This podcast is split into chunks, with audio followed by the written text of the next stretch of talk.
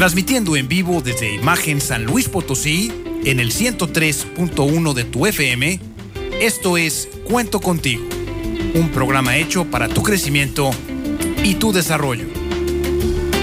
Entrevistas, comentarios y consejos de expertos invitados que ofrecen puntos de vista claros, sencillos y enfocados a tu bienestar. Te invitamos a que a partir de este momento te comuniques con nosotros, nos des tu punto de vista y si lo prefieres, platiques con nosotros al aire. Y queda con ustedes, aquí en Cuento Contigo, la señora Nena Torres.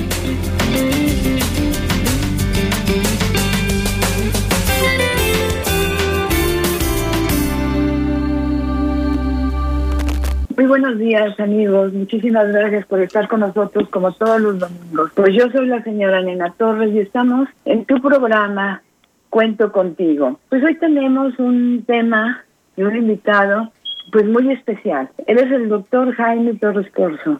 Muchas gracias, Jaimito, por estar con nosotros en esta mañana. Al contrario, ustedes, con mucho gusto.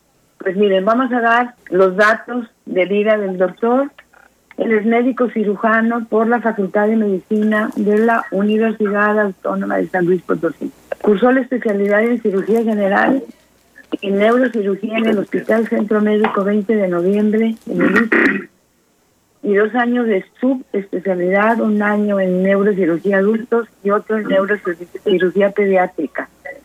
Ambos en la en el Neuro Neurological Institute de la Universidad McGill en Montreal, Quebec, Canadá. Está certificado por el Consejo Mexicano de Cirugía Neurológica desde 1964. Jefe del Servicio de Neurocirugía del Hospital, del Hospital Central, fundador y presidente del Patronato de Enfermedades Neurológicas, es socio activo de la Sociedad Mexicana de Cirugía Neurológica desde 1995 y socio activo de la American Association of Neurological Surgeons desde 1997. Fundador y presidente de la sección de neuroendoscopía de la Sociedad Mexicana de Cirugía Neurológica AC.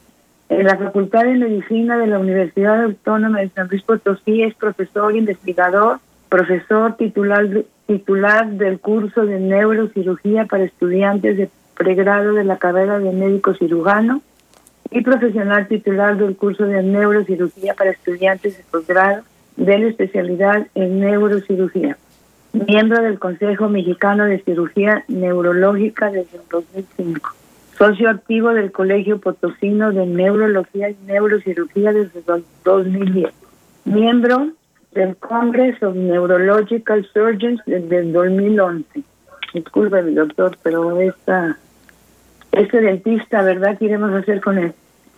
Miembro de la Academia Mexicana de Cirugía en 2012, socio numerario de la Academia Nacional de Medicina de México en el 2012, autor de diversos artículos publicados en revistas de alto impacto de la especialidad, de capítulos de libros de un manual de endoscopía cerebral flexible para, para y de protocolos de investigación. Editor y autor del libro Neuroendoscopic Surgeons y socio de la Asociación Mexicana de Cirugía de Columna desde el 2019. No, doctor, pues usted muy calificada.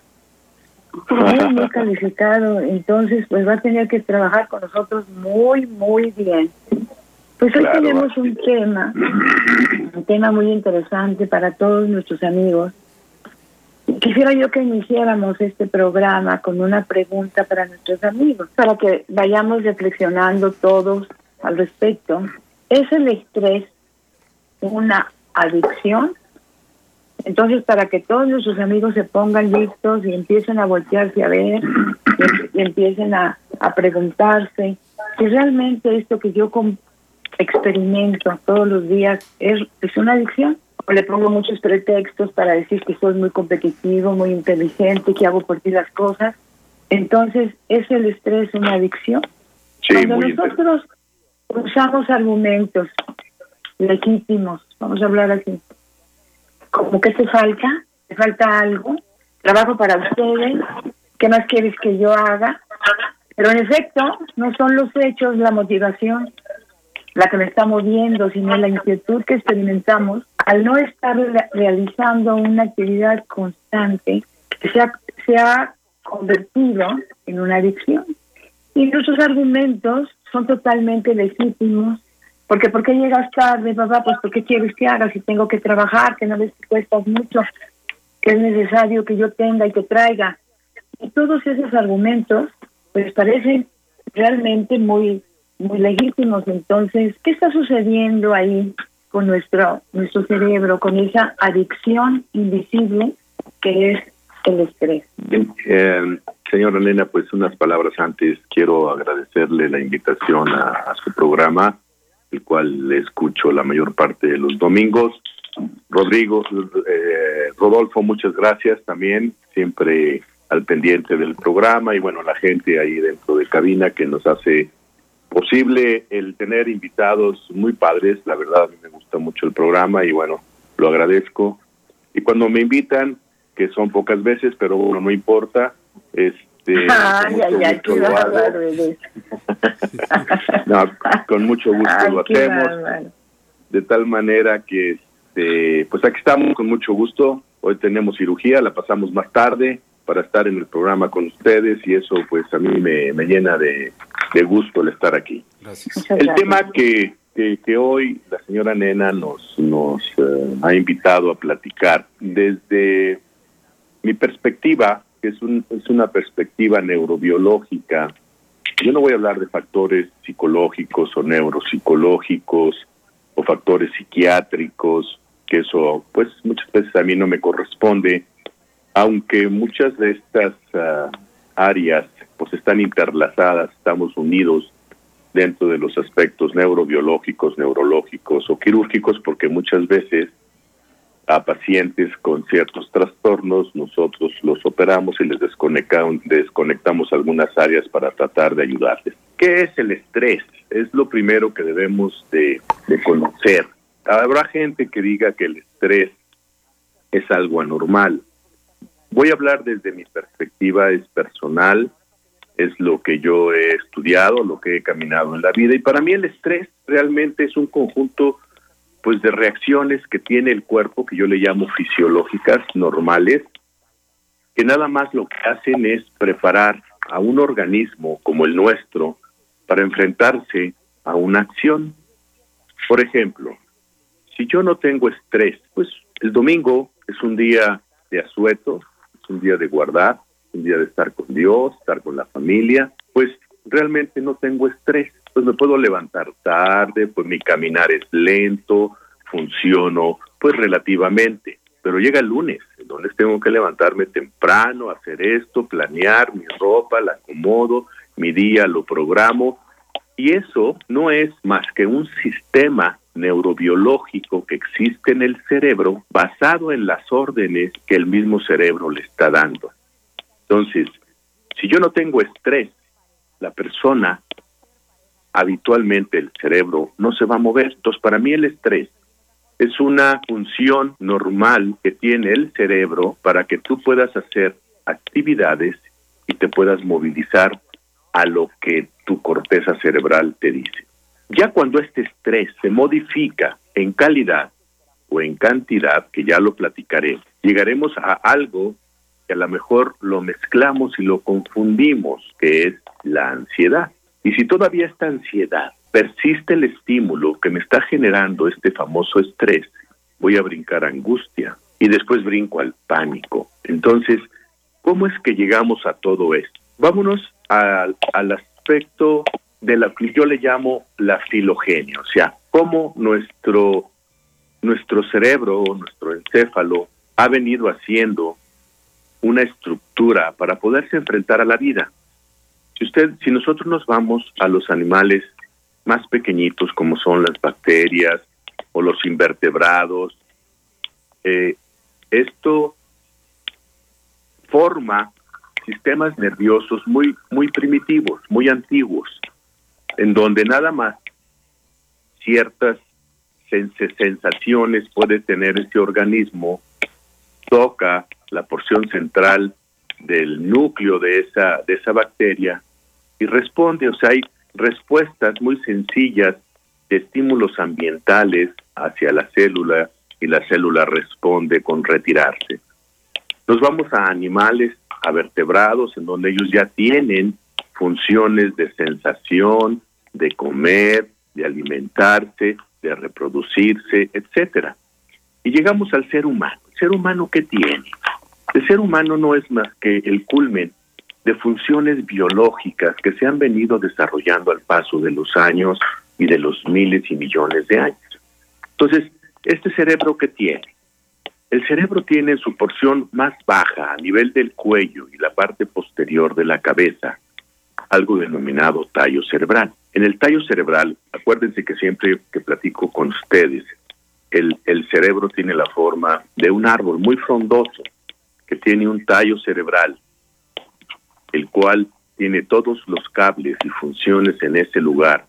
Y luego va una porción central en donde están las ramas más fuertes o robustas. Y después viene un follaje extraordinario que varía de un lado a otro dependiendo de hacia dónde ves, si va hacia el sol, si va hacia el sur, si va hacia el norte, en donde existen más o menos follaje. Vamos a imaginarnos a este cerebro de esa manera. El tallo cerebral es la porción más básica desde el punto de vista de desarrollo en millones de años. Pues tiene las funciones básicas, pero las funciones básicas de vida, ¿cuáles son? Pues el tener una respiración. Si yo no respiro, no vivo. El tener un control del corazón para que lata y pase sangre a los tejidos. Y todas estas funciones que yo les llamo básicas para la vida están en ese lugar. Y ese lugar lo llego a lastimar, no tengo funciones básicas para la vida, entonces no vamos a tener vida. Un poquito más arriba dentro de ese desarrollo, dentro de ese tallo cerebral, hay una porción media en donde están esas ramas importantes que van a dar origen a, lo frondoso del árbol, que es la porción central del cerebro. Nosotros le llamamos el core, la porción central. Y esa porción central une a la forma más primitiva de la porción que nos da la vida con el razonamiento, la decisión, el pensamiento del cerebro. Entonces, la parte que es más primitiva, es la de la vida, donde está la respiración y esto, se une con otra en donde están los instintos. Entonces, en esta área de instintos tenemos el tomar agua, el de que debemos de tomar agua, el que debemos de comer, el que debemos de tener perpetuación de, la especie, toda la sexualidad, algunos comportamientos agresivos, de defensa, de miedo, etcétera. Entonces, esta es una parte muy, muy importante, porque es la que une la forma primitiva con la forma más moderna, de tal manera que en estas áreas tenemos áreas que son algunas que podemos controlar con voluntad y otras que no. En esta área, en donde es la parte del centro del cerebro, en donde están las funciones instintivas que nos permiten sobrevivir. Entonces, fíjese qué interesante. Tengo una parte en donde es básica para vivir, la más primitiva. Tengo una que es la que sigue, que es para sobrevivir. Y hay otra que nos permite vivir, que es la más moderna, en donde tenemos el razonamiento y el poder de decisiones, que es en el óvulo frontal o en la corteza cerebral. ¿Dónde estriba el estrés? Dentro de este ese gran, gran monumento de cerebro, este bonito y hermoso árbol, la porción de las ramas o de los troncos eh, fundamentales que se ha dividido el tronco principal, Ahí, en ese lugar, se encuentran las funciones fisiológicas que nos permiten a nosotros motivarnos para hacer las cosas. Entonces, en este lugar existe un juego de interacciones en donde alguien le dice, o bueno, hablo de áreas, un área le dice, tú haz esto, tú haz aquello, pero no hagas demasiado esto. De tal manera que se genera un circuito en donde existen áreas específicas. Por ejemplo, tenemos un área muy importante, muy, muy, muy, muy padre, que es el núcleo accumbens. El núcleo accumbens es un conjunto de células que se encuentran en la porción central, en esta que mencionamos, que es la generadora del placer. Esa es la parte que a nosotros nos da placer, a lo que nosotros pues le llamamos áreas de zonas de recompensa importante. Entonces, si tú la tocas, te va a dar recompensas. Pero ese núcleo accumbens tiene un área que es la amígdala, una amígdala eh, temporal, en donde están ciertos comportamientos de miedo, de temor, que te dice, no hagas más de lo que debes, núcleo accumbens, porque te puede llevar a ciertos problemas.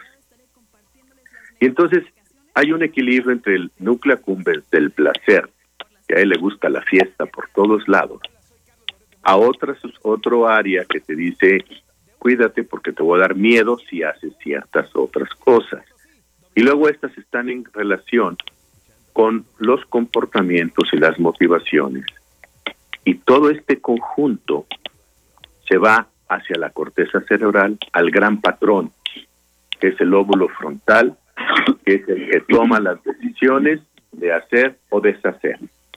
Entonces, en el estrés hay las sustancias químicas que nos permiten hacer el cambio respectivo para generar comportamientos, motivaciones, emociones que nos dan la oportunidad de poder realizar una vida normal. No sé si hasta ahorita me voy explicando, a lo mejor es algo muy complejo, pero creo que es importante que conozcamos cómo nuestro mismo cerebro tiene áreas muy primitivas y áreas muy recientes. Pero en las áreas en donde están en el intermedio son los instintos, y en los instintos es en donde nos podemos perder. Esto desde el punto de vista de la neurobiología o del origen del cerebro. Las áreas anatómicas involucradas también son muy interesantes. En donde está ese núcleo accumbens, vamos a llamarle el núcleo del placer, o sea, el conjunto de células en donde, pues, para ellas todo es fiesta. Y si tú le, le mandas estímulos, ella lo único que va a hacer es gozarlo. Pero hay placer negativo y positivo, o sea, un placer positivo que te, que te va pues a, a, impulsar a hacer cosas buenas, pero habrá otras que te impulsen a hacer cosas negativas. Otra área que te va a dar provocar miedo y otra área que te va a dar los comportamientos. Y se involucra una más, que es el circuito de las emociones. Por ejemplo, cuando nosotros estimulamos estas áreas, fíjense cómo inclusive el cerebro del hombre se comporta de una manera diferente al de la mujer. El cerebro del hombre cuando tiene un estímulo de, de este tipo que exceda las características eléctricas para mantener un equilibrio, luego luego se va a la corteza cerebral y genera fuga o miedo o huye. Y la mujer se va preferentemente a la emoción, al sentimiento. Entonces, inclusive el estrés en la mujer y en el hombre se maneja de una manera diferente. Bueno, una vez que nosotros tenemos un área biológica o neurobiológica que nos provoca el motivarnos o irnos a trabajar todos los días, pues estamos funcionando. Pero esto es igual para todas las funciones fisiológicas. O sea, quiero que entendamos lo siguiente. Esa área está diseñada para enseñarte a comer. Y cuando tú comes, el circuito del, el, área de placer, pues te va a hacer sentir a gusto, tranquilo, porque el hambre o el apetito te va a provocar irritación o enojo para que comas. Entonces, en el momento en que comes, entra este circuito en juego y dice, ya comí, ya cumplí con una función fisiológica normal. El tomar agua, el tener eh, relación, eh, actividades sexuales, que son parte de la perpetuación de la especie, en donde son instintos que el cuerpo genera. Pero ¿qué pasa cuando nosotros ya nos vamos a trabajar?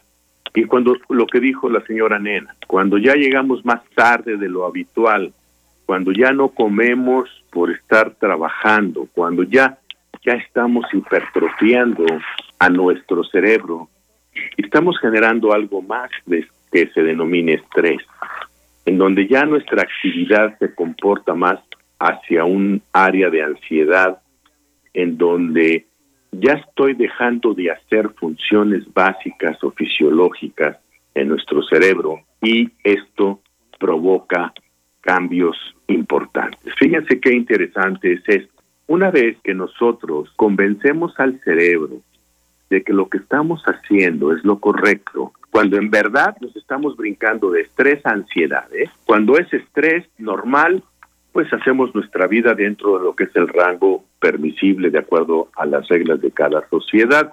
Pero cuando nos salimos ya de este rango, en donde ya brincamos a un poco de ansiedad, ya por ejemplo ahorita para empezar el radio, vi un poco ansiedad, un poquito de circunstancias. No, no pasa nada, pues ese es el estrés normal del inicio, de hay que acomodarnos aquí, acá y que sube y bájale.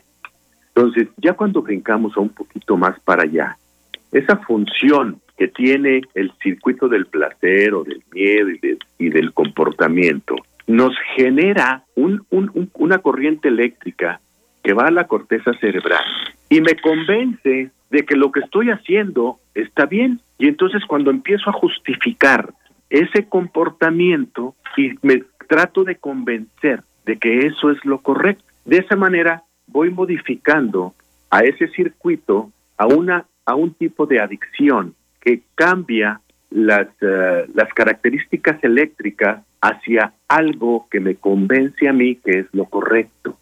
Y entonces el, el, el área del placer dice, claro, eres un fregón, eres lo máximo y yo creo que hay que moverle aquí y hay que moverle acá y subirle y pisa al otro y súbete y, y entonces comienza a generar lo que es propiamente una adicción, en donde los comportamientos, ya esas motivaciones que son naturales para poder levantarnos y trabajar, se convierten en comportamientos actitudes, juicios y razonamientos que comienzan a perder la normalidad. Y es cuando entramos a, a lo que se denomina adicción. Una adicción al trabajo, una adicción al juego, una adicción a lo que ustedes gusten, pero cambian la estructura. Les voy a poner un ejemplo muy sencillo. ¿Qué nos pasó cuando éramos jóvenes y nos enamorábamos o ahora los muchachos que se enamoran de la, de la novia. El enamoramiento no es más que este instinto que nosotros estamos platicando en, este, en esta área de la porción central del cerebro, en donde el circuito del placer, del miedo, del comportamiento en esta porción central, pues genera tal cambio en la actitud del muchacho que el enamoramiento le ve a la muchacha lo mejor, es la mejor mujer, me llevo muy bien con ella, platicamos de lo mismo, coincidimos, este, me adivina las cosas, todo. Pero realmente tú estás justificándote bajo ese enamoramiento, porque es parte de este circuito que inclusive no ves realmente la contraparte de la muchacha o del muchacho. Y te hace ciego, omites aspectos fundamentales, porque tú ya hiciste un cambio estructural en tu cerebro de tal manera que no ves las cosas negativas que puedan existir en la persona como todos los tenemos. Y así sucede en la vida diaria, y así sucede hasta en nuestros principales líderes que tenemos en nuestro país, en donde el poder, las circunstancias de, de, de generar cosas que no sean factibles para él o para ellos sus circuitos los hacen ver cosas que no existen o una irrealidad que más tarde se darán cuenta cuando todas las cosas se van poniendo en su lugar. Pero vean qué, qué importante es lo que yo le he denominado el autocontrol o la autoadministración. Entonces, ¿qué hacemos? ¿Qué debemos de hacer todo mundo cuando estamos en estas circunstancias? Pues yo creo que todos tenemos un momento en donde nos podemos sentar y decir, bueno, todo esto se ve muy bonito o todo esto se ve muy feo, dependiendo de qué circunstancia vivamos. Pero ponernos a, a nos sentamos y decimos, bueno, si yo me salgo de mi estructura como yo, como doctor Jaime, y me pongo enfrente sin ningún tipo de influencia o platico con la persona que quiero a mi lado, que tiene una perspectiva diferente, y entonces nos va a ubicar y es cuando la corteza cerebral, cuando el gran crítico, que es el óvulo frontal, que es el que nos da el razonamiento y el pensamiento correcto para toma de decisiones, nos va a decir, ah, esto que estoy haciendo creo yo que no es lo adecuado, porque va en perjuicio de mi salud. Entonces, tenemos a nuestras esposas o a nuestros amigos o a nuestros papás, los cuales están viendo nuestros comportamientos y nosotros no estamos viendo realidades y esto es muy variable en la vida diaria. Fíjense cómo un simple enamoramiento nos enseña cómo el cerebro se puede equivocar. ¿Por qué? Pues porque al cerebro le encanta y al núcleo del placer le encanta hacer jugueteos y cosas y circunstancias. Y así pasa con las adicciones. Lo mismo va a pasar con el juego, con el alcohol, con la adicción a medicamentos, con los psicotrópicos, nomás que ahí ya nos metemos a sustancias químicas que estimulan directamente al placer y entonces ya te obliga a hacerlo, te obliga porque si no, pues vas a tener algunos efectos negativos porque el cerebro ya lo está pidiendo. Fíjense qué bonito y qué interesante. Al nosotros tener hambre, comemos porque es un instinto de supervivencia, pero también debemos de tener una saciedad y en esa saciedad está el principio básico en la cual ya intervienen otras áreas como son las hormonas, que son los, la, el cortisol y la ACTH, que son hormonas que se encuentran en la hipófisis y en el hipotálamo, que también son de esta área y que nos permiten a nosotros el decir, señores, hasta aquí. Y entonces, porque tú puedes seguir comiendo, comiendo, comiendo, comiendo, comiendo y comiendo cuando la corteza cerebral va a decir, señores, ya, se acabó o sabes qué, no voy a comer todo lo que me dan, sino voy a comer el 70% porque traigo sobrepeso, o el 80%. O te ofrecen un cigarro, vas a decir no, no, porque eso la decides tú.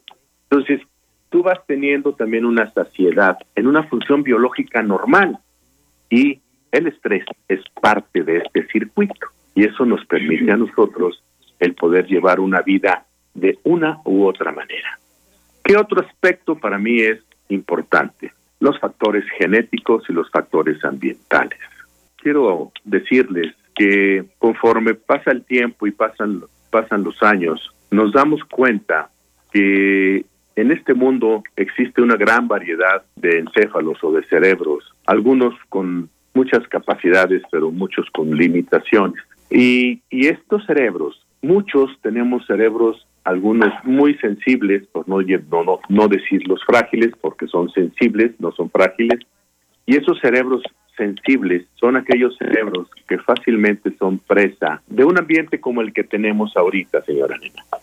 Un ambiente en el cual tenemos una gran incertidumbre. El ser humano está hecho para pisar en firme, para tener objetivos, para tener metas trazadas, objetivos visibles, y cuando no tenemos metas y objetivos visibles, el ser humano siente la seguridad de que está viendo hacia dónde va. O sea, no es lo mismo tener los ojos cerrados o vendados y caminar en un trayecto desconocido a tener los ojos abiertos y ver el sendero por el cual estamos caminando. El cerebro que ve tiene tranquilidad. El cerebro que está vendado no sabe qué camino va a tomar y hacia dónde va. Y esto es lo que ahorita estamos viviendo, una incertidumbre, en primer lugar, de salud, y es una incertidumbre de salud que nos genera estrés, pero más que estrés, ansiedad. Una ansiedad en la cual pues tenemos miedo a morir, como cualquier persona, porque algunos pensamos que no hemos terminado ni culminado nuestra vida y otros pues serán niños que tendremos que cuidar porque pues no han vivido, etcétera. Más aparte, la incertidumbre de mi trabajo, hacia dónde voy, la incertidumbre de qué es lo que voy a hacer. Entonces, ¿qué es lo que tenemos ahorita? ¿Estrés? Yo creo que no. Yo creo que más bien tenemos ansiedad.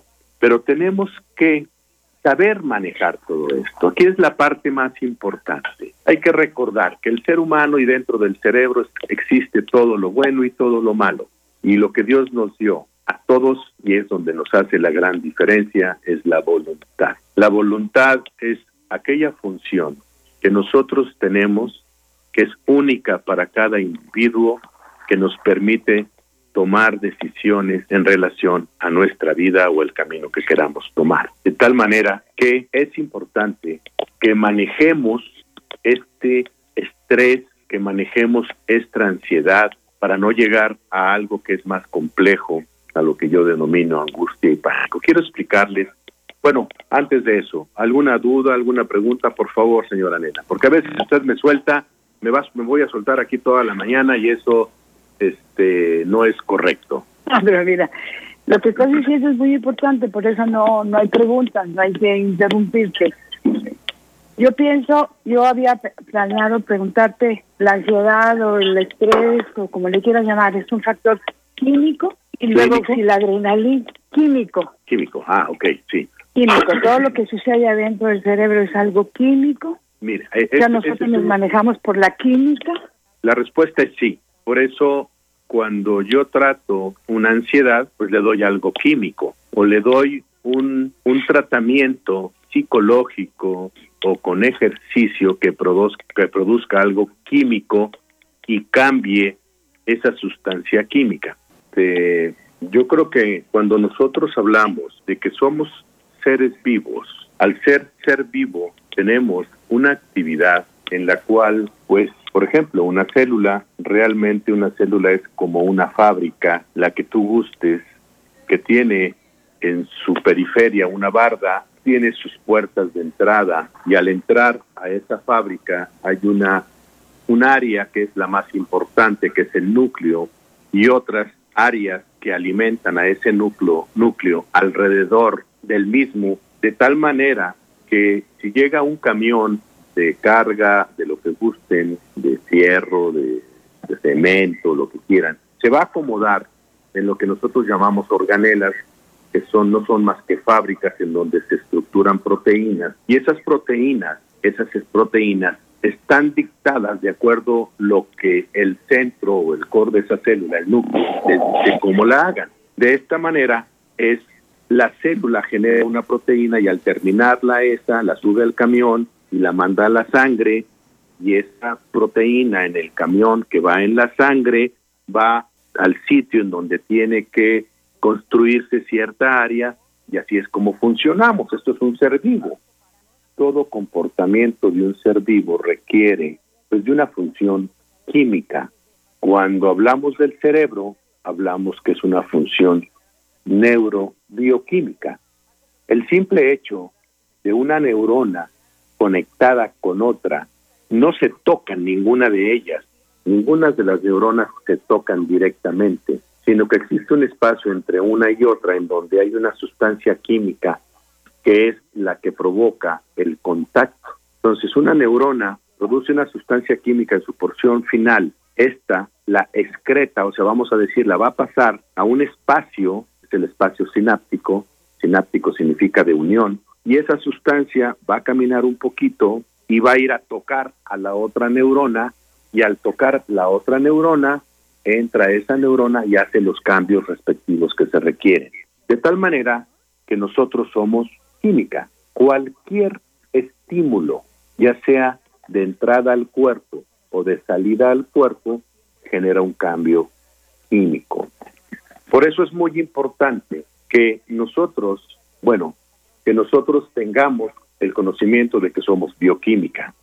El estrés, pues es una sustancia química que se genera en esta área en donde está la dopamina. La dopamina es el principal neurotransmisor del área que nosotros estamos analizando en este momento. Pero cuando nosotros estimulamos áreas un poquito más complejas, aparece la noradrenalina. Y esta es una sustancia un poquito más dificilona. Y luego hay adrenalina. Y luego ya hay otro tipo de sustancias que van a alterar al cerebro de una manera irracional. Una vez hecho este, este, este ejemplo, les voy a explicar de una manera bien sencilla qué es lo que pasa con nuestro organismo. Yo digo, el cerebro, para poder estimular a los brazos, a las piernas, a tus ojos y a tus oídos, de todos los estímulos que le llegan, porque pues de todos los sentidos le llegan estímulos al cerebro. Y el cerebro tiene que tomar una respuesta a esos estímulos. Si yo oigo un ruido de un perro muy cercano, pues tengo que intentar hacer algo y el cerebro manda una orden de miedo que prepara al cuerpo para correr, para voltear y para ver hacia dónde voy a correr, evidentemente. Entonces, todos los estímulos externos que lleguen al cerebro tienen una respuesta del mismo, ya sea motora, sensitiva, química, etcétera. Entonces, cuando yo tengo una sustancia que a mí me motiva el levantarme todos los días e irme a trabajar, pues es un circuito que funciona normal en cantidades normales en relación a la dopamina. Cuando, y esta dopamina evidentemente pasa a la sangre, estimula las áreas de, del mismo cerebro, pasa a la sangre, estimula a otras hormonas y estas hormonas estimulan a los músculos y al riñón y al hígado, etc. Entonces yo les digo, bueno, esa sustancia sale a la sangre, el estrés o esta sustancia pues es limpia, no está sucia, me permite hacer un trabajo correcto y adecuado. Pero cuando ya sobrepaso el límite de esta sustancia, comienza a derramarse esa sustancia hacia un lugar en donde existe, vamos a ponerlos como en tubos de ensayo.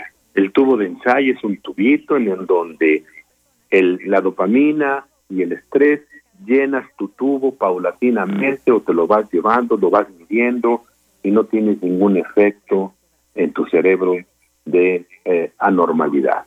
Pero cuando ese tubo de ensayo se tira, se derrama, comienza a estimular a otra sustancia, a otra sustancia que es más crítica porque es la forma como el cerebro me va a avisar de que estoy teniendo pues un mayor número de revoluciones en mi cerebro, que eso me puede perjudicar de tal manera que es la manera de avisarme. Y entonces el cerebro comienza a producir, cuando ya se derrama este primer tubo, se va a otro tubo que se llama ansiedad.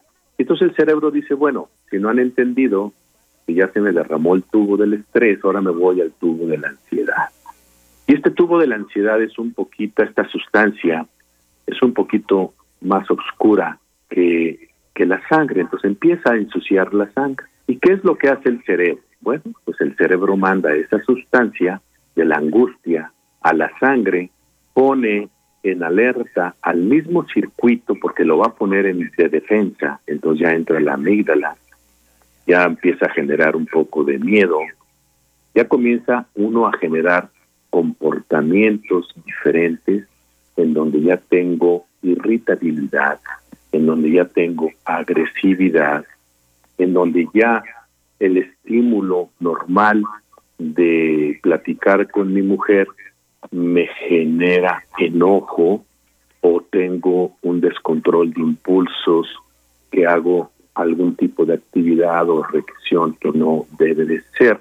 Y entonces esa misma sustancia, el cerebro dice, estos no entienden, necesito sacarla del cerebro y la avienta a la sangre. Y al aventarla a la sangre empieza a provocar, en primer lugar, esta parte se va, esta sustancia se va a la parte posterior del cuello, se va a la parte occipital, a los músculos de la espalda y lo primero que tengo es tensión en el cuello, dolor de cuello, etcétera. ¿Por qué? porque esta sangre se va a dispersar en todos los músculos de la espalda, que es como un, en el campo puedo yo distribuir esa sustancia para que no me haga daño y poderla tirar del cerebro.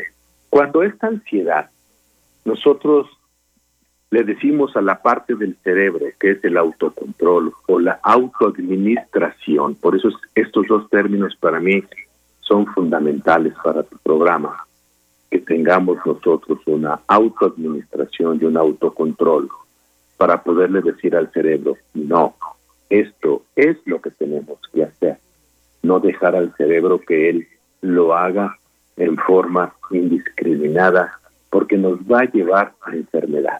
Entonces, esta sustancia que es un poquito más oscura comienza a ensuciar los tejidos y es cuando tengo síntomas.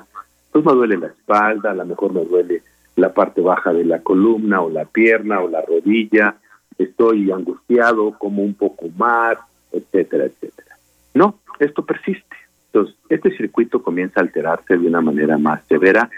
Y entonces el segundo tubo comienza a llenarse y se va al tercer tubo, que es ya una sustancia parecida, yo digo que a la tinta china, en donde se ensucia más la sangre, sucede lo mismo, la empieza a tirar al cuello, pero ya llega y ensucia otras funciones, como es el corazón, ya me da taquicardia, ya me comienza a dar hipertensión arterial, ya comienzo a tener colitis, ya comienzo a tener dolor de estómago, ya mi mundo me genera un trastorno en el sueño, ya estoy en angustia, ya tengo un cuerpo en donde la química a la que estamos haciendo referencia está provocando cambios importantes en, en mi cuerpo. El gran problema de esto es que si tú no cambias esta actitud o eh, que tengas un autocontrol o una autoadministración, vas a generar cambios estructurales. Estructurales significa tanto esa sustancia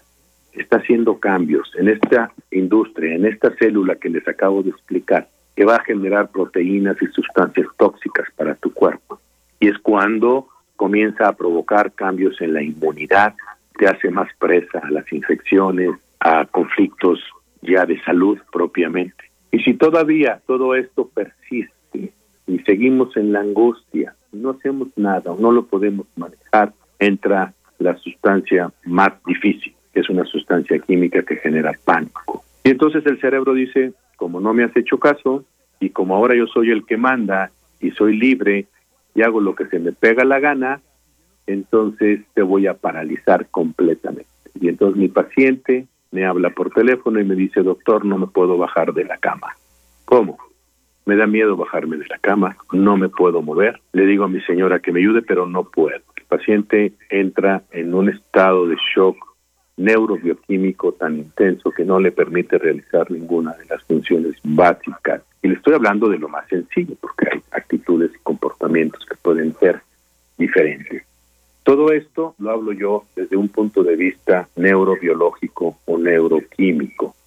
De tal manera que muchas de las respuestas que pueda tener nuestro cerebro está en nosotros mismos. Es importante que lo hagamos, porque no todos tenemos los mismos recursos. Recordaba yo, les comentaba que el ser humano pues está en interacción con el medio ambiente y el medio ambiente no es el mismo para todos.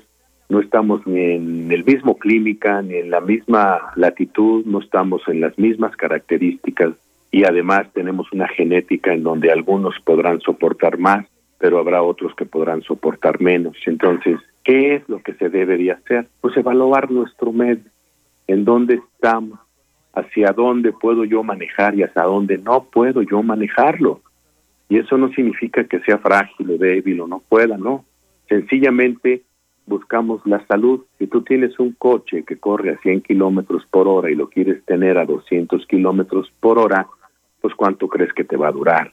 De tal manera que es importante el equilibrio entre mi persona, mi medio ambiente, para poder tener salud.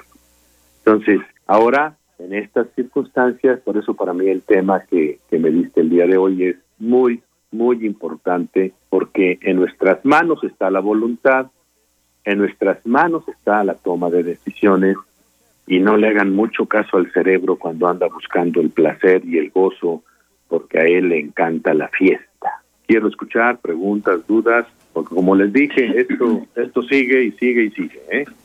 Pues mira, yo aquí tengo algunas preguntas que me gustaría que las viéramos contigo. Es, por ejemplo, la adrenalina es una hormona, ¿sí? Pero es tan poderosa que produce gran excitación, produce la misma excitación que cualquier droga que te puedes administrar afuera, ¿no? Como, como cualquier droga dura. Entonces, si yo estoy en constante producción de adrenalina, puedo llegar a ese a ese terror, a ese pánico, a esa falta de movimiento del que nos habla, o simplemente me mantiene en un estado de, quiero más adrenalina, quiero más adrenalina. Pero en, un, en una circunstancia como la que estamos ahora, que no puedes ir ni a la rueda de la fortuna, porque ahí en la rueda de la fortuna pues invitamos a los niños a que produzcan adrenalina y constantemente estamos tratando de que sean más y hazlo mejor y hazlo más fuerte y los estamos el, el sistema apoya apoya de alguna manera toda esta todo este comportamiento que nos lleva a producir adrenalina entonces a mí me gustaría que nos dijeras qué es la adrenalina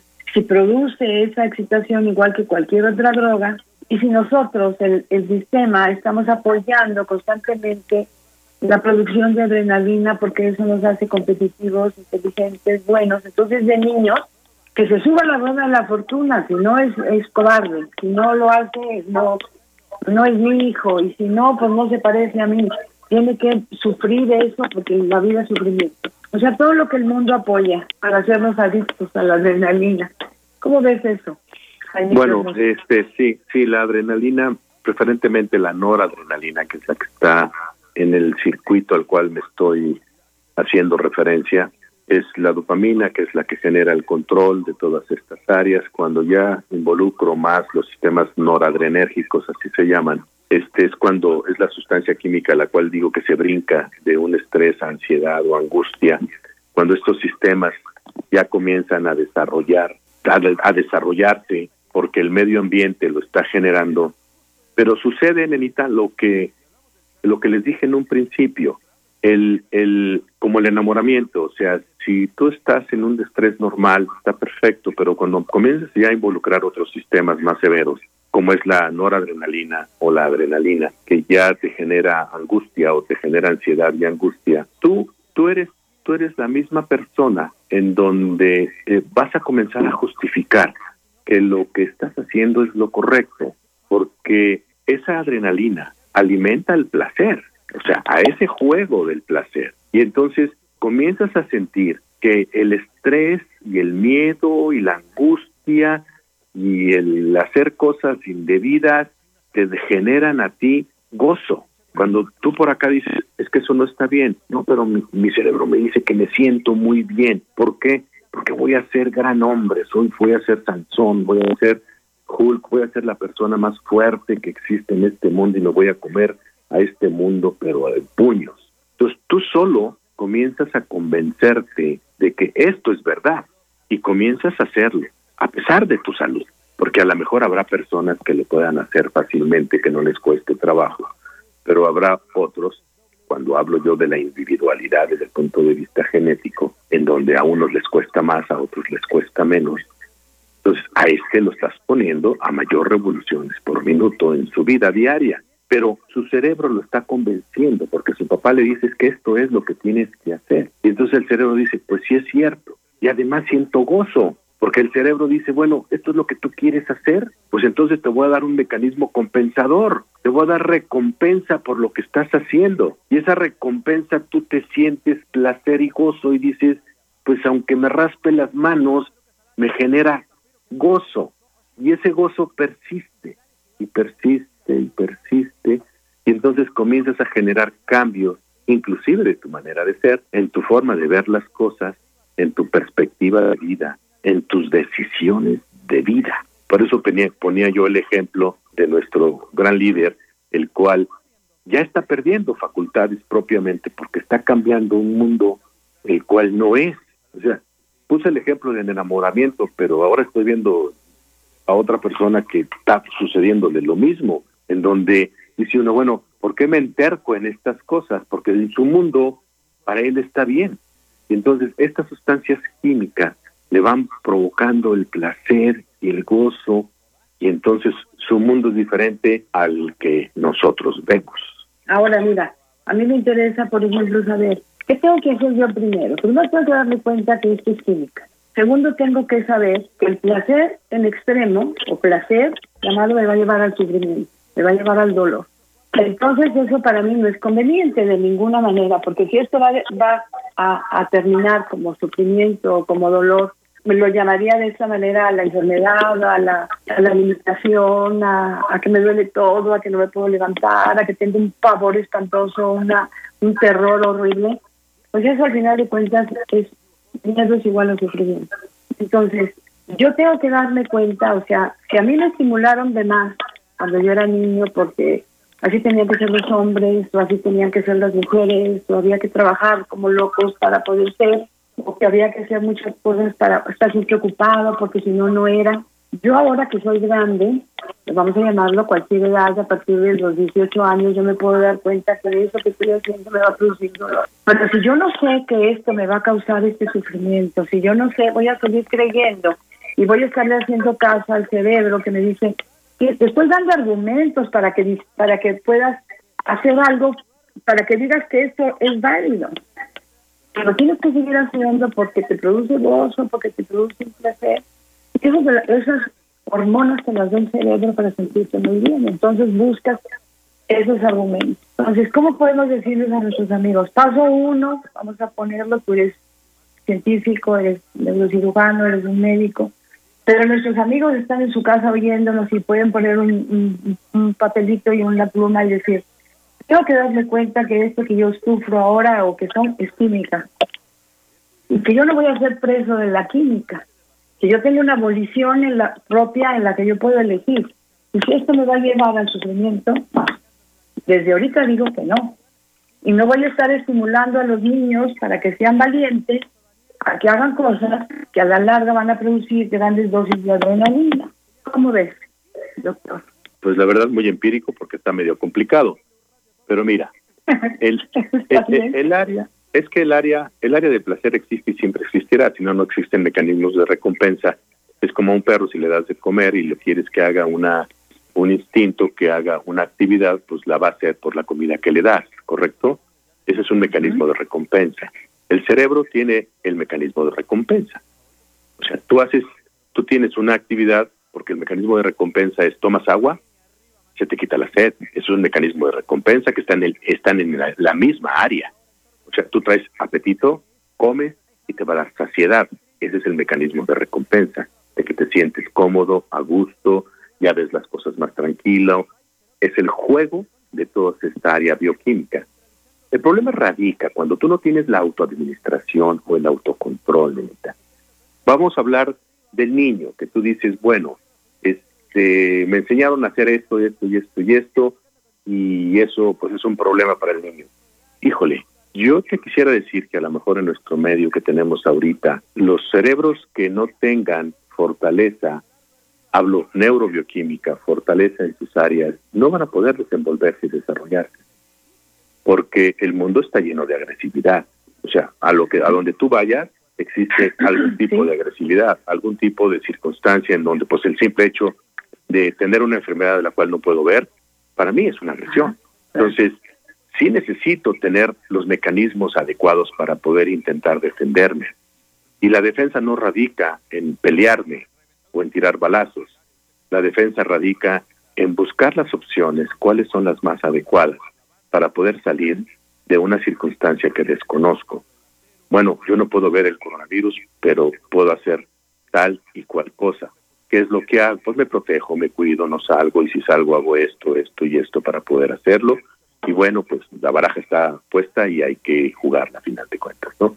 Entonces, yo creo que para nuestras, nuestros, eh, nuestras gentes, a nuestros queridos potosinos que nos escuchan y los que están fuera del estado de San Luis Potosí, ¿qué es lo que yo recomendaría? En primer lugar, primero saber quiénes somos nosotros, que existe un, una serie de sustancias químicas que que juegan con nosotros y que nada más que el patrón somos nosotros. Entonces, a final de cuentas, nosotros decidimos que tenemos que hacer actividades y circunstancias que estén dentro de nuestras capacidades, no más allá de ellas, porque la que está más allá de ella es la que nos va a generar angustia. Si nosotros hacemos actividades en las cuales nos genera mucha angustia o mucho miedo y el cual no podemos manejar, no es para ti a final de cuentas, porque tus capacidades estriban en otras. Luego hay gente que hace actividades o trabajos que no le gusta. Y entonces eso, eso genera una ansiedad persistente, crónica. Entonces hay que buscar qué es lo que te agrada, qué es lo que te gusta, qué es factible que puedas vivir de ella. Porque bueno, pues yo quiero ser astronauta, pero pues no voy a llegar nunca a ser astronauta y de eso no voy a vivir. Va a ser muy complicado, al menos para mí, si quisiera yo hacer eso. O sea, tenemos que poner los pies en la tierra. ¿Qué es lo que le recomiendo yo a tus escuchas? Bueno, saber quién soy, quiero saber cuál es mi medio, que son las dos partes que interaccionan de forma importante, no entrar en angustia, no, eh, la ansiedad a veces nos ayuda a movernos, está bien, pero quiero moverme más a nivel del estrés normal en cuanto a mis actividades. Y recordar que la voluntad está en nosotros. Si a mí de chiquito me dijeron que esto y esto y esto y esto, perfecto, muy bien, me angustiaron o me dijeron o hicieron, perdón, pero ya tengo cierta edad en donde mi cerebro lo puedo yo gobernar y los cambios que me hicieron de pequeño los puedo modificar porque el cerebro es dinámico y aquellos cambios que se generaron con el miedo, con la angustia de la infancia, puedo cambiarlos a la tranquilidad y a las decisiones y al razonamiento actual. O sea, yo creo que aquella persona que tuvo aquello que mencionaste en la infancia tiene su capacidad para poder cambiarlo. Si no, pues todo va a ser de los sexenios anteriores. No, actualmente no. Tú puedes hacer tus cosas y modificar tu estructura para poder intentar llegar a los objetivos que tú quieres. No sé tú, o sea, hay, hay que recordar que tú tienes este, una, una educación en, en comportamientos, en motivaciones, y, y, la mía es neurobiológica. Fundamentalmente es, hago esto, ¿por qué? Pues porque tu cerebro va a producir una sustancia que te va a dar paz, tranquilidad y te vas a sentir bien. A ver, ¿por qué nos educan a que haga, seamos honestos? Porque la honestidad te va a dar paz. ¿Por qué te educan de que respetes a las personas? Porque te va a dar paz. Puedes salir a caminar y tengas la capacidad de saludar a la gente y decir buenos días o buenas tardes y buenas noches. Y que no tengas una persona en la cual te va a agredir. Entonces no salgo por miedo. Ya. ¿Por qué tenemos ciertos valores primarios y algunos secundarios que tenemos que llevar a cabo? Porque el cerebro lo requiere para poder vivir en, un, en una situación normal. En el momento en que nosotros no lo hacemos, es cuando el cerebro choca con una estructura a la cual tú fuiste diseñada. Y viceversa, a lo mejor tú fuiste diseñada con una estructura negativa en donde esto, esto y esto, perfecto. Vamos a cambiarla. Por eso existen muchos tipos de terapias, ya sea psicológicas, neuropsicológicas, conductuales, conductivas, este, no sé, de muchos tipos, que nos pueden ayudar a modificar. Recuerden, el cerebro es modificable. Por eso se habla de plasticidad. La plasticidad que tiene el cerebro está y se puede hacer en cualquier momento de tu vida mientras éste esté funcionando, inclusive a los 80 años. La estructura cerebral se modifica. Y entonces esto es lo que da vida. O sea, por ejemplo, el estrés, dice, es que estás muy estresado. No, estoy más bien, más bien con ansiedad o con angustia. ¿Qué pasa con la gente que se jubila, por ejemplo? El estrés, que es esa sustancia que te estimula, que te motiva y te genera una emoción para seguir para adelante, cuando tú pierdes ese, ese estrés, tu cerebro se comienza a apagar. Se comienza a apagar, apagar, apagar, apagar. Y ya comienzas ya no a vivir, sino a sobrevivir. Y la sobrevivencia no es vivencia. La sobrevivencia es nada más mantener lo básico y se acabó. No, en esta vida hay que vivir.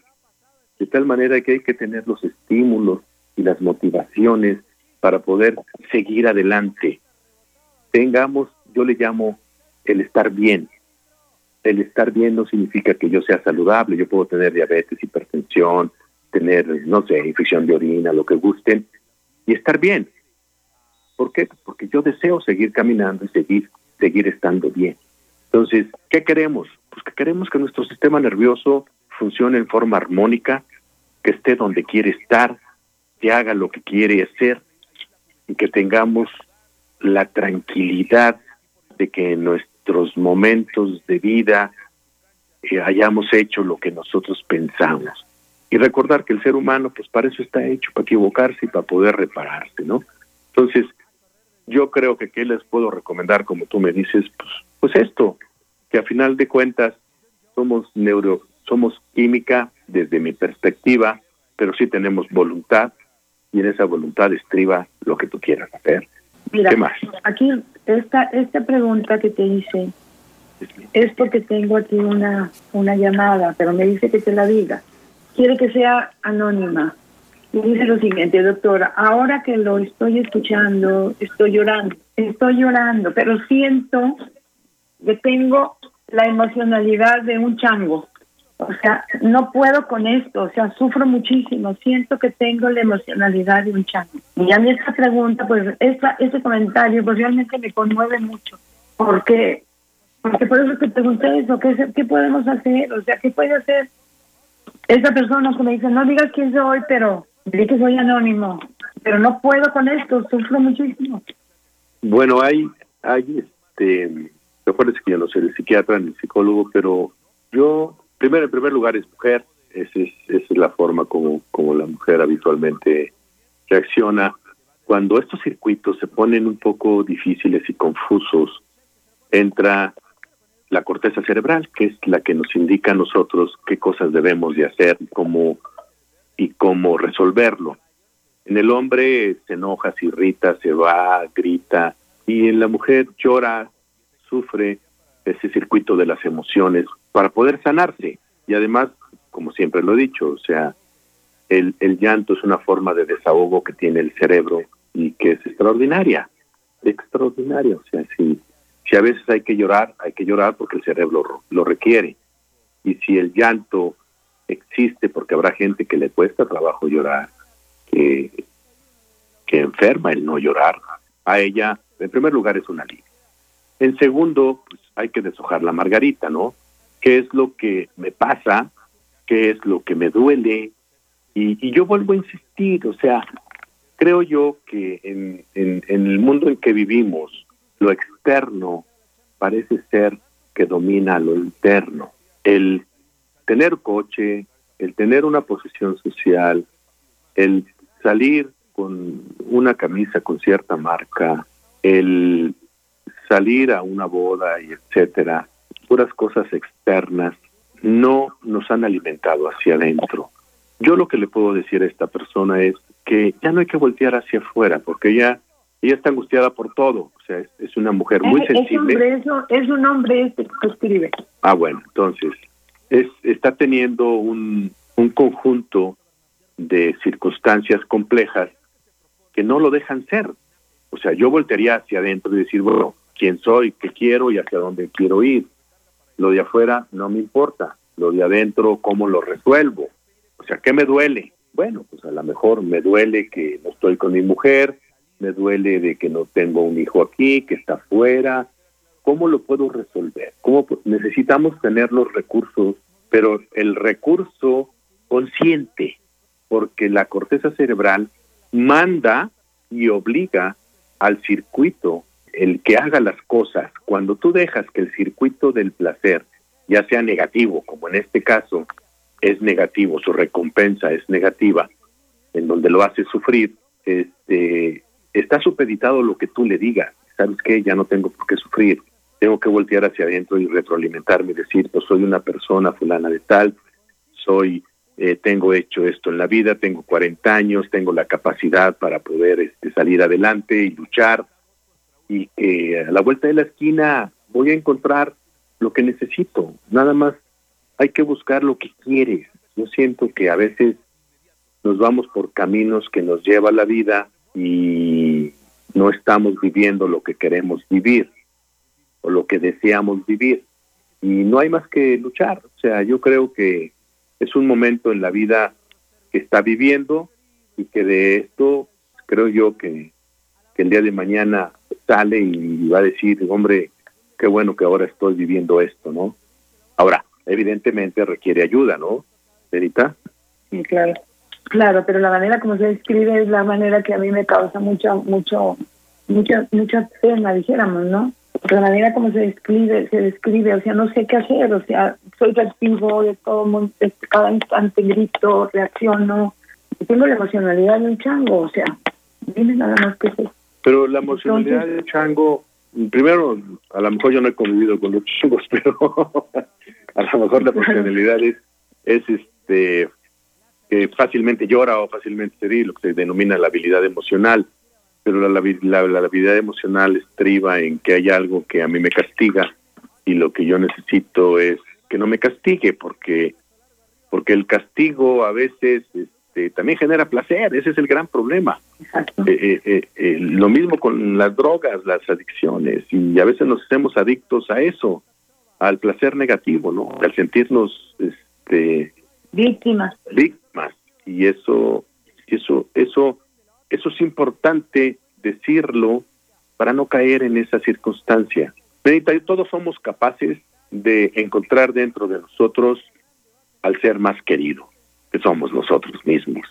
Porque si tú te valoras hacia afuera, para algunos serás un personaje, para otros serás un patán. Y si yo me valoro en relación a lo que la gente dice, perdido. Lo ideal es valorarnos de acuerdo a lo que nosotros mismos decimos de nosotros mismos. Y si nosotros mismos nos evaluamos y sabemos de qué te cojeamos, hay que tener la humildad para poder recoger esos defectos que tenemos y modificarlos. Porque a final de cuentas, pues aquí estamos, aquí vivimos, la vida está puesta para todos, el pan está en la mesa, el único que tenemos que hacer es tomar el que nosotros queremos, el que nos gusta y, gozarlo, porque a veces lo tomamos y lo guardamos y no lo gozamos. Aquí, aquí tengo otra, otra, otra pregunta. Cuando alguien que se siente y se da cuenta que ya está es adicto a la adrenalina, que es una es una es una adicción invisible y que hasta ahora lo ve, porque antes no lo había visto como adicción. Cualquier sugerencia respecto a hacer silencio, a introspección, a lo que decías tú, ir hacia adentro, analizar, a ver como pérdida de tiempo. Tiene algo práctico, eso no resuelve mi problema, eso no resuelve mi miedo ni mi ansiedad viene algo práctico. Por ejemplo, ahorita, con, como estamos nosotros, con nuestra situación en el país. Bueno, pues puedes encontrar una solución si, si te pones en silencio, si haces una meditación, si te ayudas a ti mismo a, a, a, voltear hacia adentro. No, no, eso es perder el tiempo. ¿Eso que me dice? ¿Que estoy en adicción invisible o que, o que no quiero reconocerlo o que, o que así me gusta, me sigo dando argumentos para creer que lo que yo hago está bien? Bueno, él está viviendo una circunstancia como la que acabo de mencionar, semejante al enamoramiento, que él está viendo cosas que a lo mejor en su mundo y de acuerdo a su corteza cerebral las ve, pero pero normalmente cuando nosotros estamos en esa circunstancia tenemos que sentarnos y bueno, si no quieres hacer meditación no la hagas porque no sirve para nada, según tú, este, introspección tampoco me sirve, ah bueno, pues entonces siéntate en una mesa, agarra un papel, ponte en con un lápiz, una pluma y di, bueno, ¿qué me hace daño, no? O sea, o sea, yo, yo soy una persona que duermo, que como, que orino, que voy al baño, que tengo un trabajo, que funciono. Ok, pues ese no es el defecto. Pero no tengo mujer o sí quiero tener mujer, o tengo hijos o no tengo hijos. ¿Cuáles son los principios básicos que es el amor? ¿Cómo estoy del amor? ¿Estoy funcionando? ¿No estoy funcionando?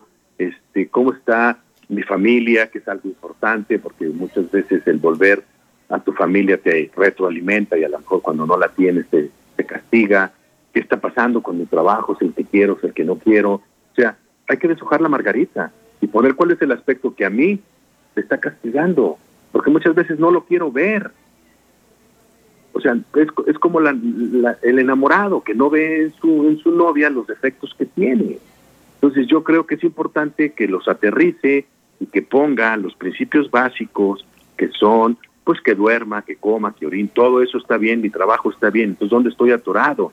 En el amor, que es una de las cosas fundamentales, en la familia, que es otra de la siguiente parte fundamental que nos sostiene a cualquier gente, a cualquier persona. Y entonces, pues él quiere algo práctico, pues eso hay que deshojarlo, platicar y ver. Y lo que y como todo en la vida, pues si esto funciona, qué padre, si no funciona, pues qué padre, ni modo. O sea, ser realistas de que lo que tenemos que, que, resolver o lo que tenga solución, pues que se solucione. Ahora sí que el que tenga caballos, que los amarre, que el que no tenga caballos, pues que no los amarre, así de fácil. Mira, Ana María me dice, yo me lo estoy dando cuenta ahorita con lo que están ustedes platicando, que confunde el descanso con la pereza. A mí me da muchísimo coraje cuando mi marido está viendo el food y yo estoy tendiendo la ropa él tendría que venir a ayudarme, pero a mí eso me da coraje porque yo confundo el descanso con la flojera. ¿Cómo ves ese comentario? bueno, este, a ver, el, el señor está viendo el fútbol y, y el señor este quiero suponer que trabajó y que lo que quiere ver es el fútbol, quiere jugar sus jueguitos esos de, la televisión, de, del Xbox y esas cosas raras.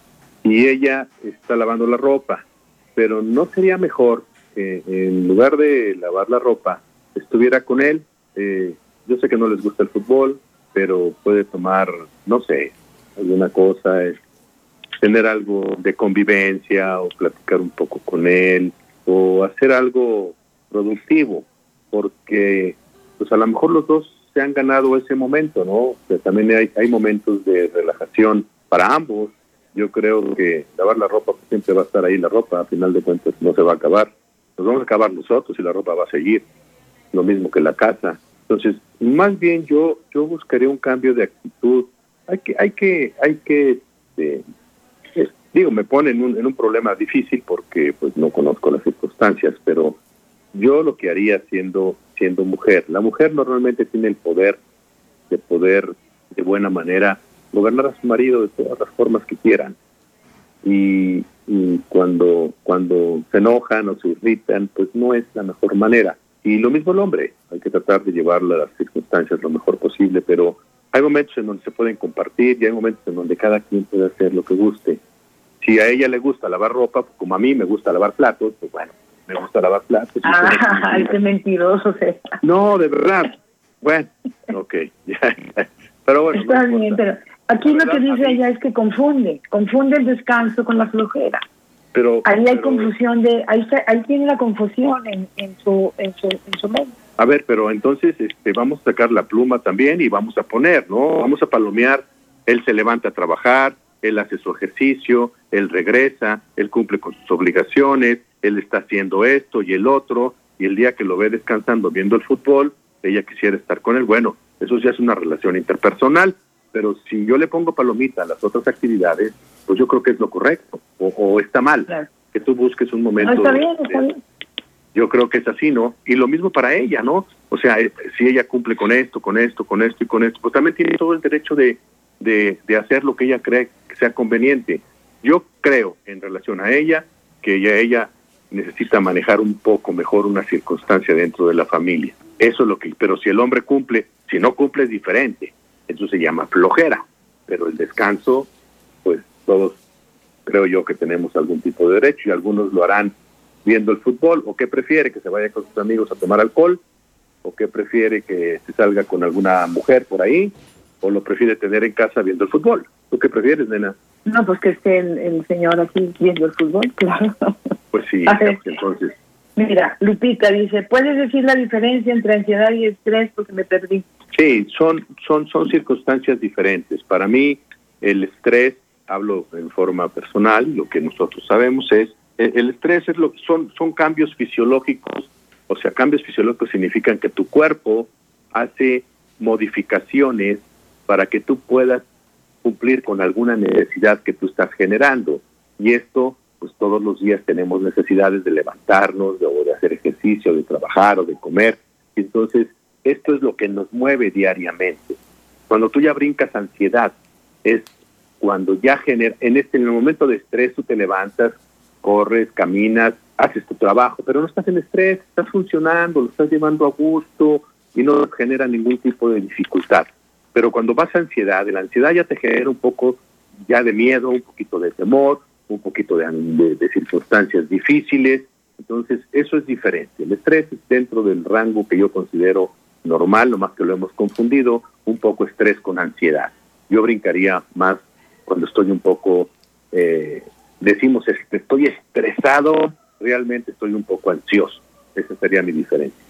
A ver, Rodolfo, ¿quieres decir alguna pregunta tuya? Ahorita tengo otra. Sí, también. Sí, nena, eh, hay bastantes preguntas, las podemos dividir en dos bloques. Uno de preguntan básicamente al doctor si existe algún suplemento, alimento, eh, alguna vitamina que pudiera ejercitar y fortalecer al cerebro para evitar caer en esta adicción al estrés. Sí, si ustedes se meten en internet van a encontrarse dietas que son antiinflamatorias, dietas que son Hay alimentos que generan estrés y ansiedad en las personas. Evidentemente todos los estimulantes, o sea, si no hay vuelta de hoja. Lo que yo le llamo comida ruda, la comida ruda son generadoras de estrés, que algunos lo buscan porque viven estresados, ¿no? Pero, por ejemplo, bueno, el café, la Coca-Cola, la cafeína, el, té verde, el té negro, chocolate, etcétera, puede provocarles a la gente estrés porque son estimulantes.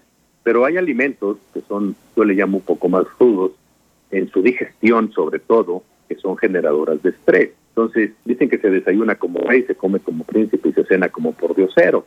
Entonces, la noche es fundamental para que no comas alimentos que tengan exceso de azúcar, ni que tengan ni que estén fríos, sino que de preferencia sean calientes, que sean fácilmente digeribles y tú puedas tener un descanso mucho más agradable en la noche y estar recuperado en la mañana, porque eso sería lo más natural.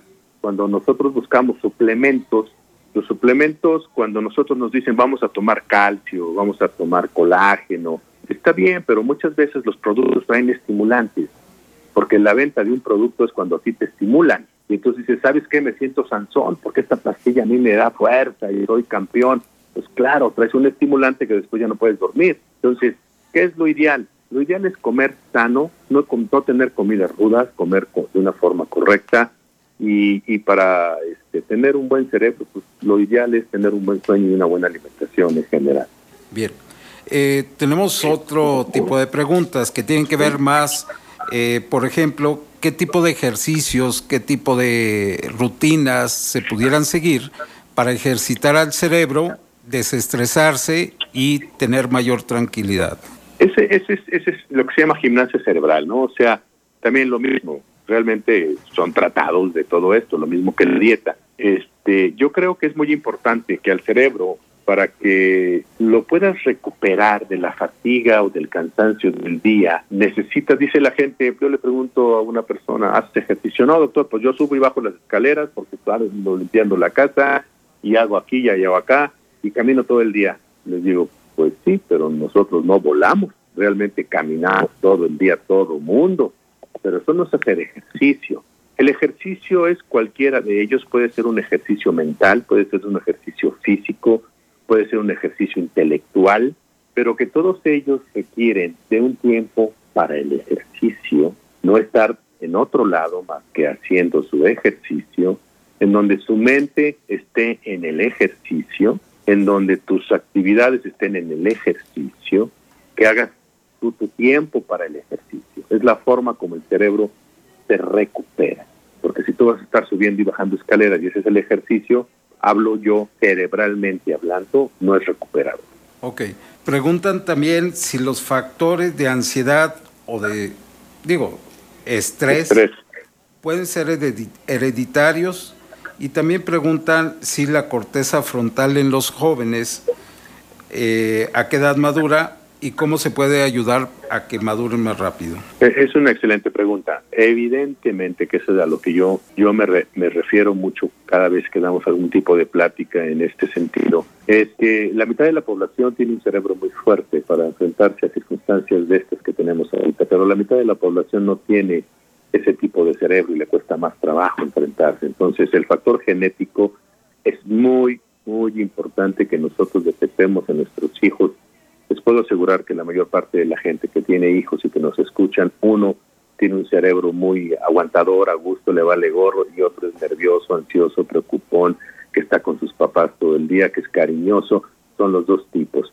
En el, en el que es más ansioso y sensible es el cerebro que el cual requiere más apoyo que, el resto. De tal manera que sí existe el factor genético, por eso los papás deben detectar qué tipo de cerebro tienen nuestros niños para poderlos enfrentar. Como decía la nena, pues estás obligado a subirte a la rueda de la fortuna, pues el que es, el que es echador y brincón, ese se va, se va a aventar tres veces, pero el otro le va a dar miedo.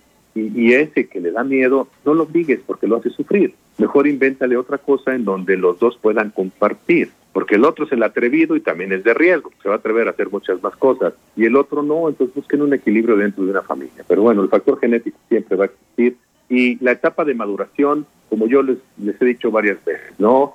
El cerebro tiene sus etapas de maduración, que no son, no son de años, sino son de momentos. O sea, tú eres niño, los primeros tres años de vida, tu cerebro está creciendo y experimentándose.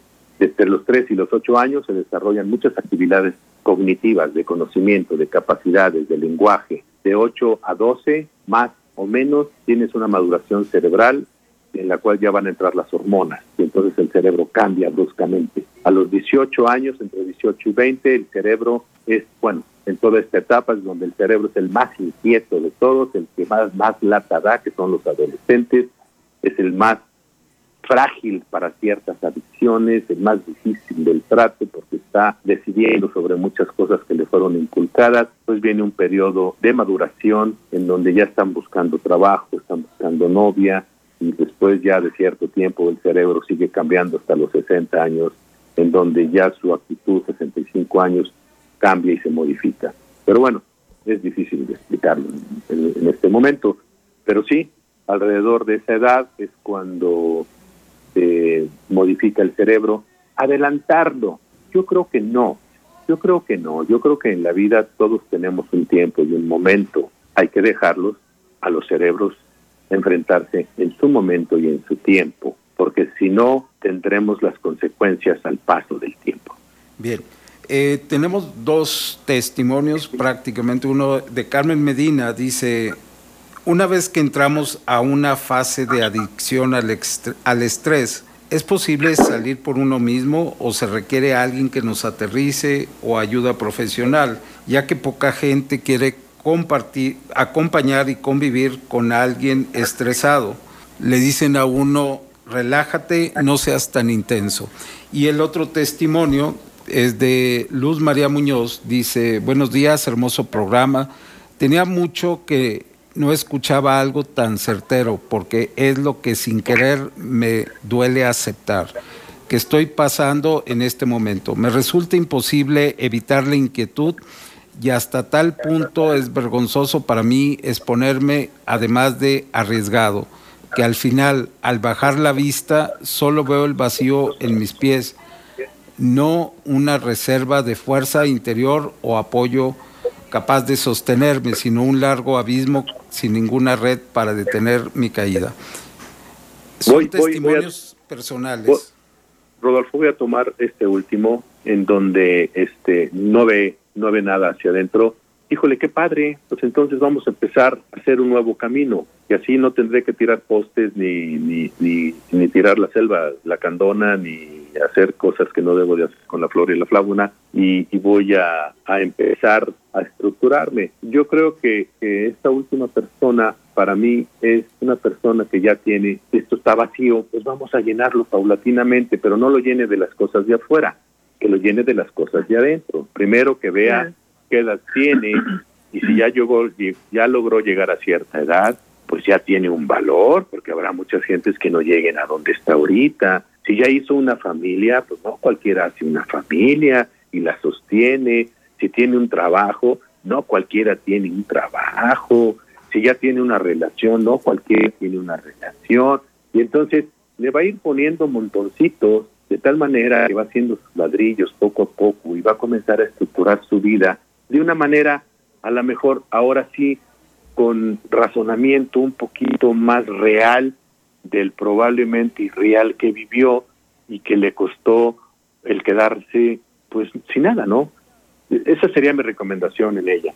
En, la, en relación a la persona que es intensa, vuelvo a insistir, señores, estamos viviendo una época en donde lo exterior es lo más importante. La verdad estamos equivocados. Tenemos que volver a nuestro mundo interior es fundamental, es lo único que nos va a alimentar y nos va a soportar, es básico. O sea, si la persona que le dicen que es muy intensa, nada más le están diciendo porque tienen la envidia de que ellos no lo son. O sea, si ellos son intensos y eso le genera felicidad y gusto y le define una manera de ser, síguelo haciendo, porque la persona intensa, alegre, que sube y baja y que hace, realmente alimenta a un ambiente que es triste, que está eh, apático, sin, sin ningún tipo de, de cosa positiva. No, el equilibrio radica en eso, pues habrá aquella persona que no sea como, como ella, y, y si ella es feliz siendo así, por favor, síguelo siendo y sigue siendo positiva. Esa sería mi recomendación. Adelante. A ver, aquí, aquí, Jaimito, ya no nos puedes contestar. ¿Qué nos dices de la melatonina? Pero es que ya nos vamos. Rápido. ¿Por ¿Pero por qué, hombre? Pues otra hora, otra hora como eso. Exacto, es lo que yo digo. Nos podemos echar otra hora fácilmente. fácilmente.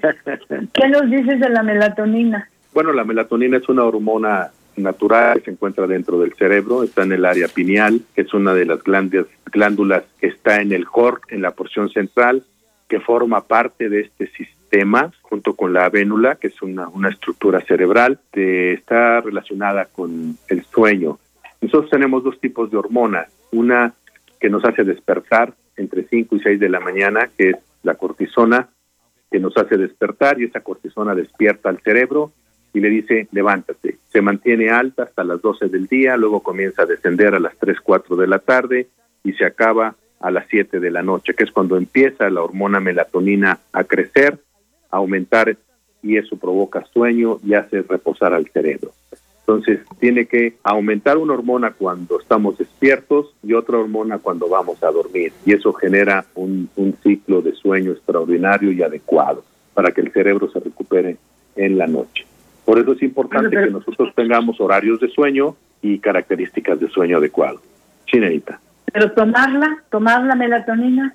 Sí, o sea, la melatonina se puede tomar cuando algún paciente tiene un trastorno de sueño. Entonces se puede tomar melatonina, hay de 3 y de 5 miligramos. Si esto te ayuda a descansar, pues estás haciendo algo natural para poder descansar sin tomar medicamentos que ya son más pesados para el sueño. Muy bien, pues entonces nos vamos a tener que ir, doctor. Debemos de decirle al, al señor de esta estación que una hora más cuando vengas tú para que así podamos este disfrutarte lo, más tiempo, ¿no? No, mira, la verdad, la verdad ha sido muy bonito, es muy padre, es no es sencillo, es complejo, porque hablar de los circuitos cerebrales es complejo y aterrizarlos más, porque es es difícil, pero pero sí pensar, o sea, mi recomendación a la gente es que vivamos más hacia adentro ahora, este, a la gente de fuera hay que hacerle menos caso y busquemos la actividad que nos gusta, seamos los más lo más normal que podamos ser. Tenemos muchas máscaras y lo ideal es que nos quitemos las máscaras y tengamos las propias para poder estar a gusto y tranquilos y, y, llevar las reglas, las reglas del juego que, que, nuestros padres nos han enseñado y que yo creo que es lo que ha perdurado por muchos años, ¿no? Muy bien, pues entonces mira, aquí te voy a leer la última, el último comentario. Se llama Rafael. Cuando alguien me pregunta cómo está, la respuesta es ocupado, expresado como siempre. Pero en el fondo me siento muy orgulloso por la satisfacción de estar siempre ocupada. Eso me indica que tengo una adicción al estrés, una adicción invisible. Muy bien, pues nos vamos. A todos nuestros amigos que nos permiten entrar a su mente y a su corazón. Yo soy la señora Nena Torres y los esperamos el próximo domingo. Muchísimas gracias, Rodolfo. Muchísimas gracias a nuestras amiguitas que nos hacen el favor de ayudarnos. Y pues se cortó el doctor, muchachas. Muchas gracias al doctor por haber estado con nosotros y los esperamos el próximo domingo. Gracias por acompañarnos. Te esperamos la siguiente semana. Cuento contigo es una producción especial para Global Media Radio. Cuento contigo.